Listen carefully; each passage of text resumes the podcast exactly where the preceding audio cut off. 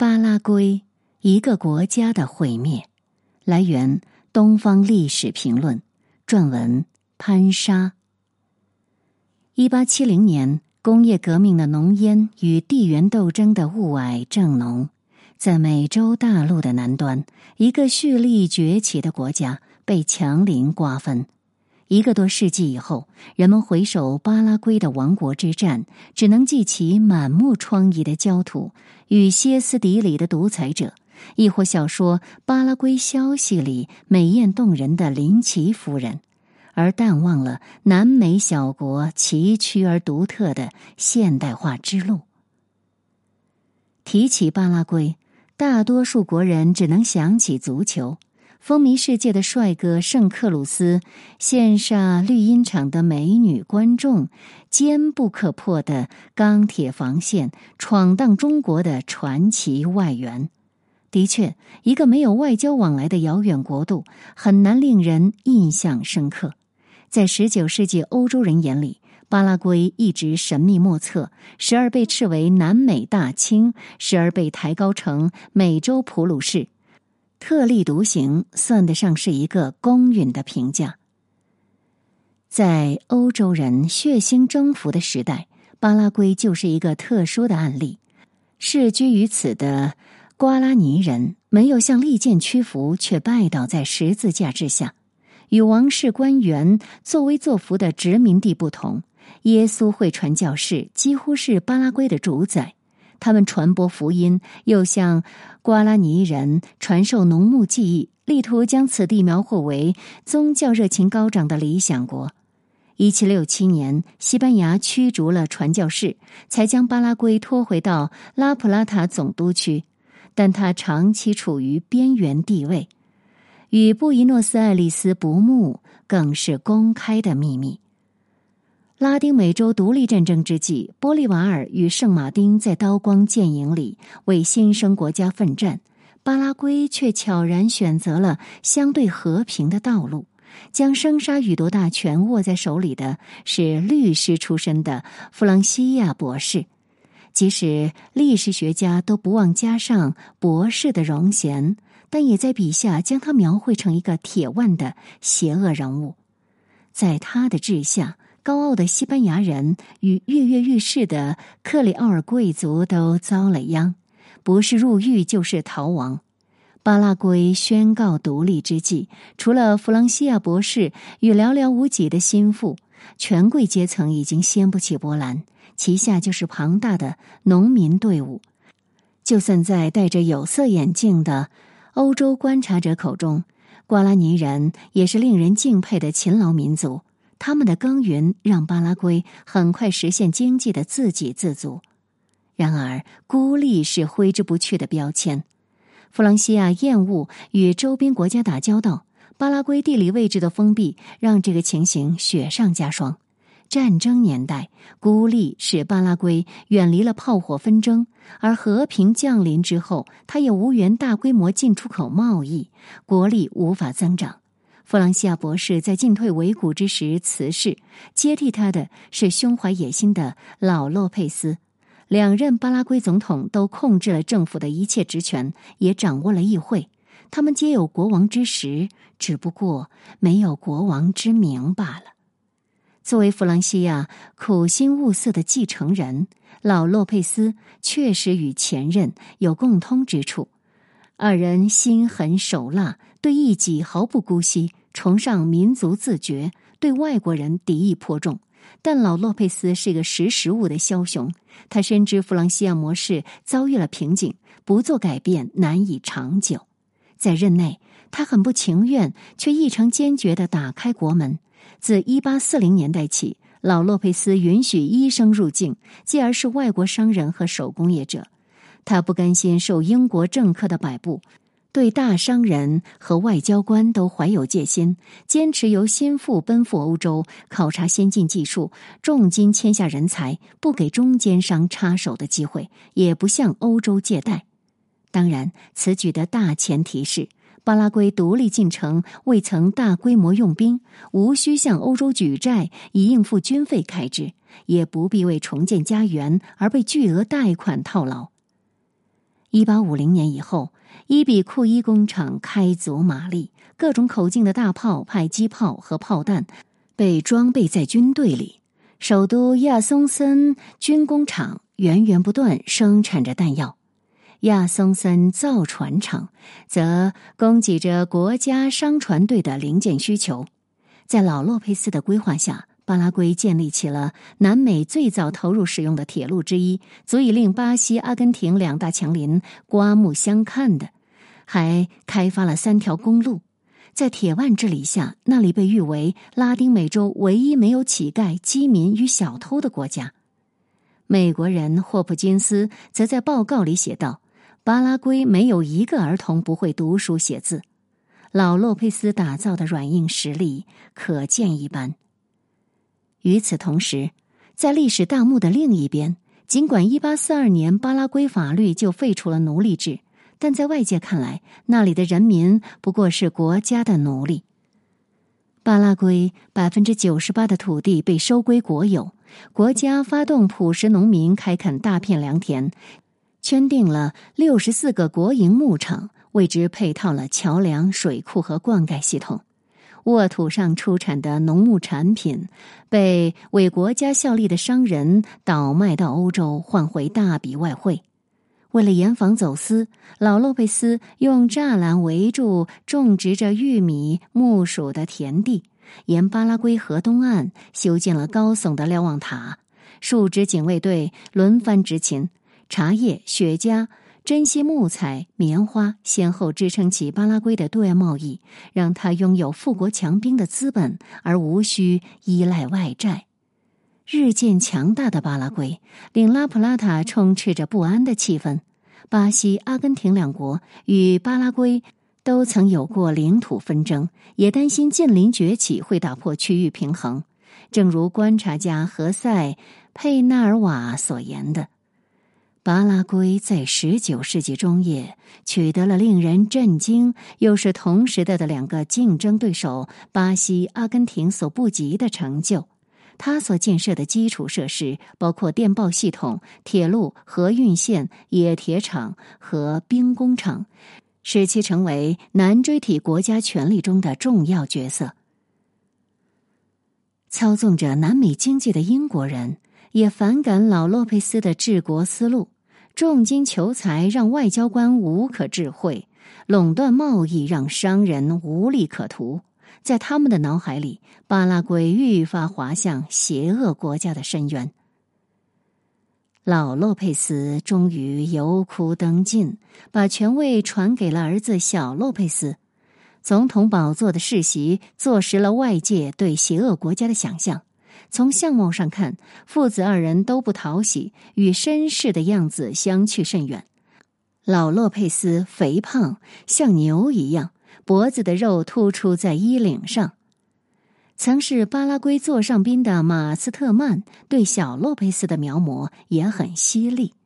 他说：“他没有威严的仪容，只有五尺四寸高，特别胖，晚年更加臃肿蹒跚。”脸非常扁平，几乎没有什么贵相，头长得还算端正，但前额窄小，后脑勺却很发达，脸的下部又宽又结实，一副凶相。当然，与父亲不同的是，小洛贝斯喝过一些洋墨水，对欧洲充满向往，与许许多多美洲同胞一道。小洛贝斯迷上了欧洲大陆的英雄拿破仑，继而将他的崇拜投射到浪漫的法兰西，甚至是英雄衣钵的传承者拿破仑三世。身边的人记得，年轻的总统酷爱华丽的服饰，镶金边的猩红色斗篷，最好的皮革做的靴子，银马靴刺，一顶拿破仑式的王冠。在他的父王执政时代，小洛佩斯作为特使造访过欧洲，采买海陆军武器，高薪聘用技术顾问。他在选购战舰期间获得拿破仑三世的接见，并借用法国部队演习小试牛刀，令欧洲人不敢小觑。获得认可后，他建功立业的雄心更加膨胀，自诩为美洲的拿破仑三世。一八五三年，小洛佩斯牵头筹备了一个移民计划，在巴拉圭皮科马约河畔划出一片土地，允许法国穷人前来垦殖。这个计划一经实施就宣告失败，但小洛佩斯的野心已经是路人皆知。如果说在一个特立独行的国家里，洛佩斯父子有什么惊世骇俗之举，那就是他们几乎引进了整个中产阶级。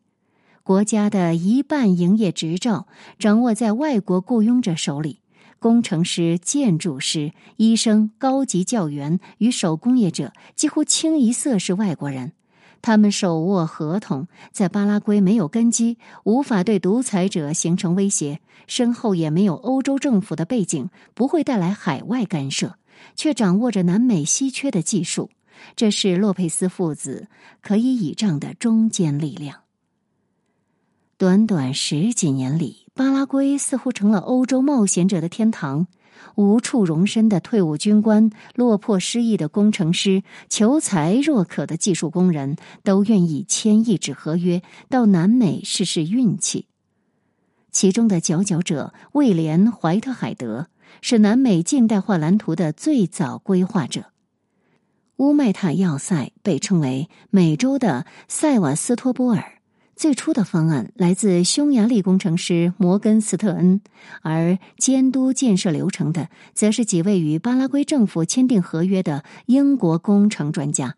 英国布莱斯商行为巴拉圭招募的石匠阿隆索泰勒，指挥了上至总统官邸亚松森兵工厂，下至肥皂厂的一系列工程，为首都风貌改观立下了汗马功劳。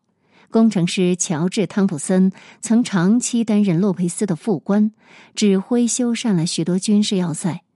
外界日后对洛佩斯父子治下巴拉圭的了解，也大多出自他的回忆录。意在介入拉普拉塔的美国人，也为巴拉圭提供了工业技术援助。使节霍普金斯在亚松森建起了锯木厂、造砖厂和烟草厂。用今天的眼光来看，挥舞着钞票招揽洋务的巴拉圭无可厚非，但当年的新闻界津津乐道的却是一桩桃色新闻。旅欧时代，小洛佩斯带回了人才与战舰，也抱回了一位美女，让他不能自拔的林奇夫人。她在浪漫之都名声不佳。坊间传言，她十五岁嫁给一个法国军官，几年后又向一个俄国贵族投怀送抱，迁居巴黎后被怀疑做过上流社会的妓女。其实，这些丑闻只有第一段婚姻证据确凿，有好事者甚至翻阅了巴黎市政与警署的记录，也没有找到关于林奇夫人放荡生活的不良记录。在小洛佩斯与林奇的影响之下，首都亚松森风气为之一变。英国工程师汤普森是这样追忆的：巴拉圭妇女穿短袖的白色衬衫，镶着绣花边，衬衫的上端周围用黑丝线绣花，衬衫外面至腰部不再穿什么，而用一条大红腰带扎一条白裙。裙子下半部中间绣一条宽的黑带，城市的侍女们服饰和欧洲人一样，而且妇女一般都显示出很高的审美力。她们有贵妇人的派头，很优雅。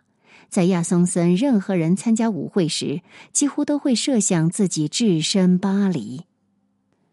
独裁者与红颜，总能令人产生祸国殃民的想象。这也是林奇夫人晚年被泼污水的缘由。不过细细想来，巴拉圭受难与红颜祸水无关，与剑拔弩张的国际形势有关。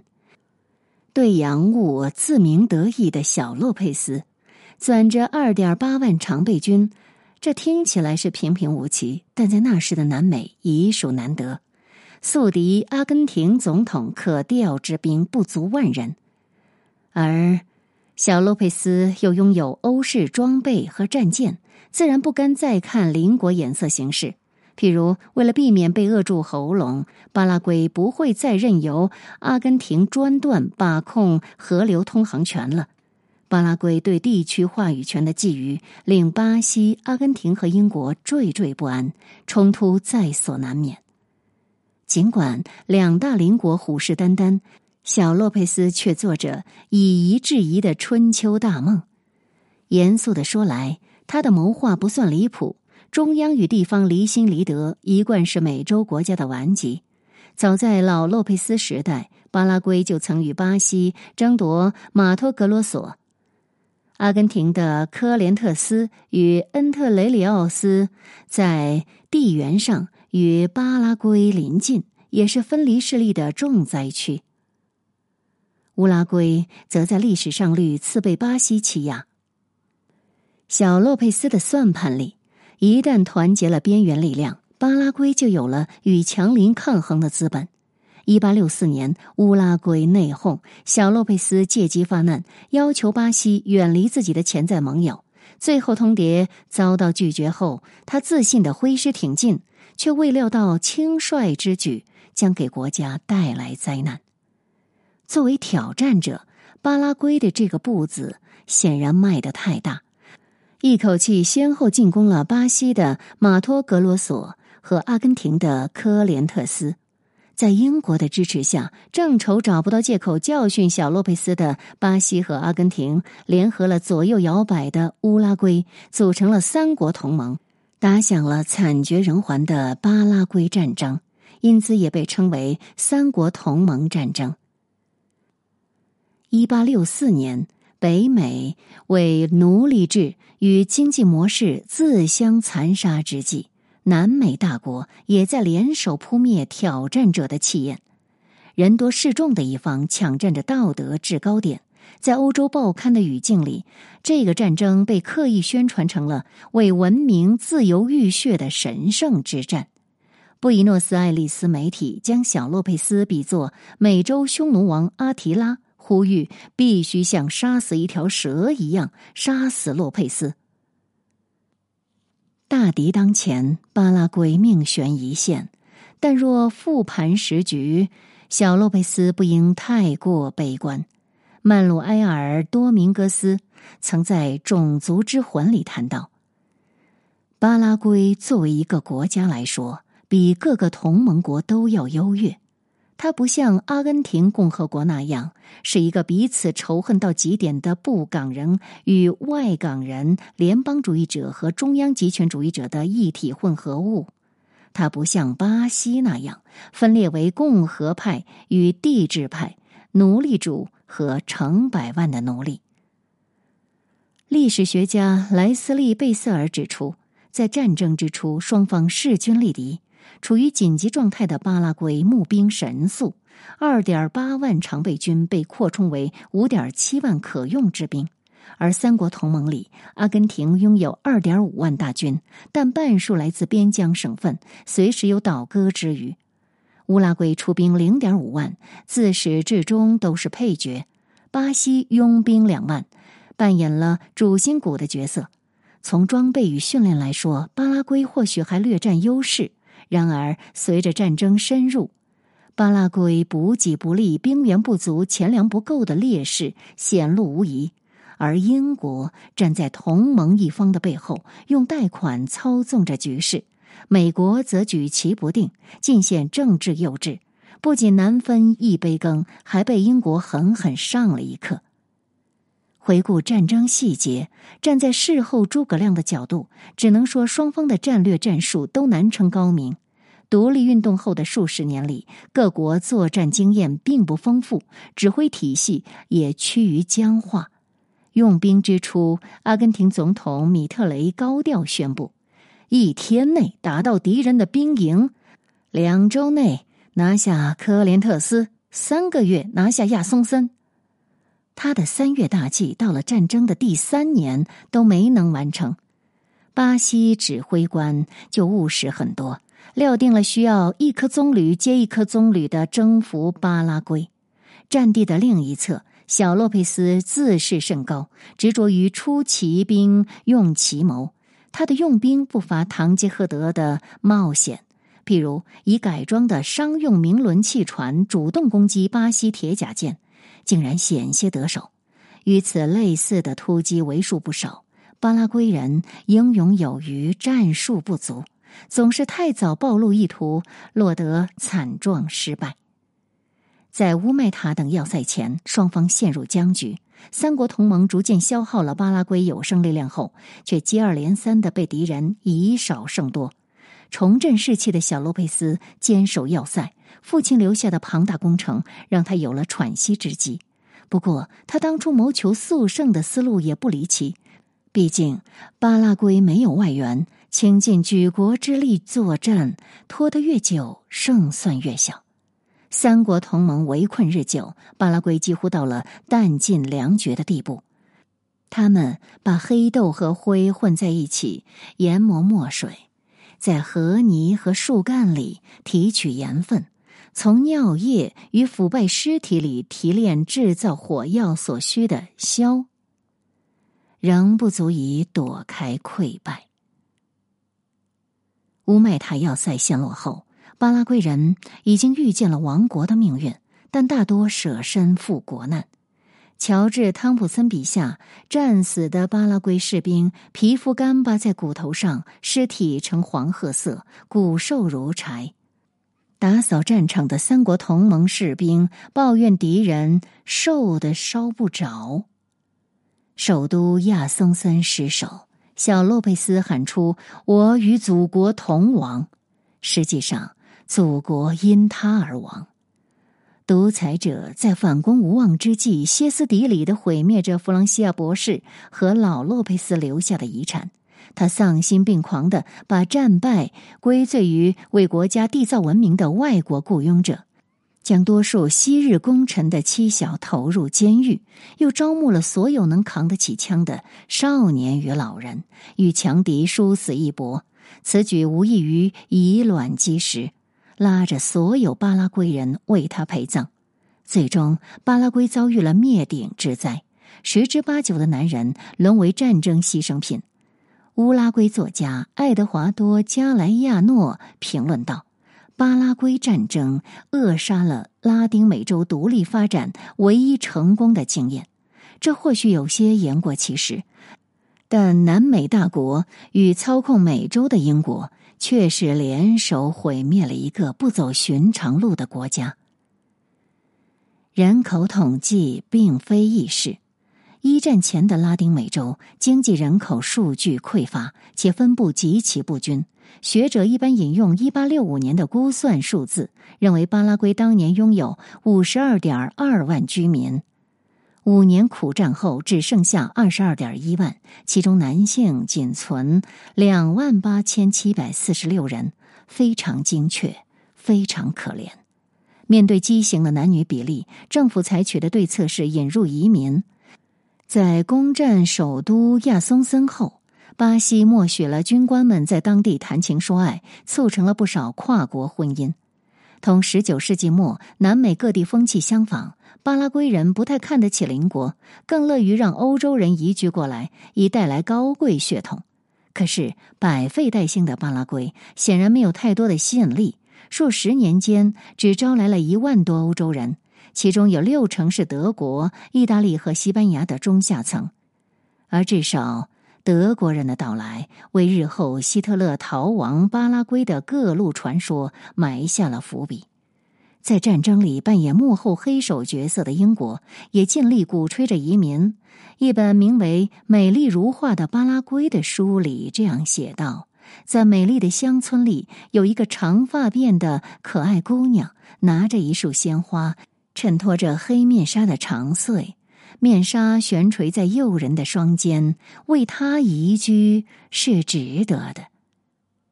殊不知，英国人垂涎的巴拉圭少女，或许正跪在坟茔遍地的故土，唱着亡国哀歌。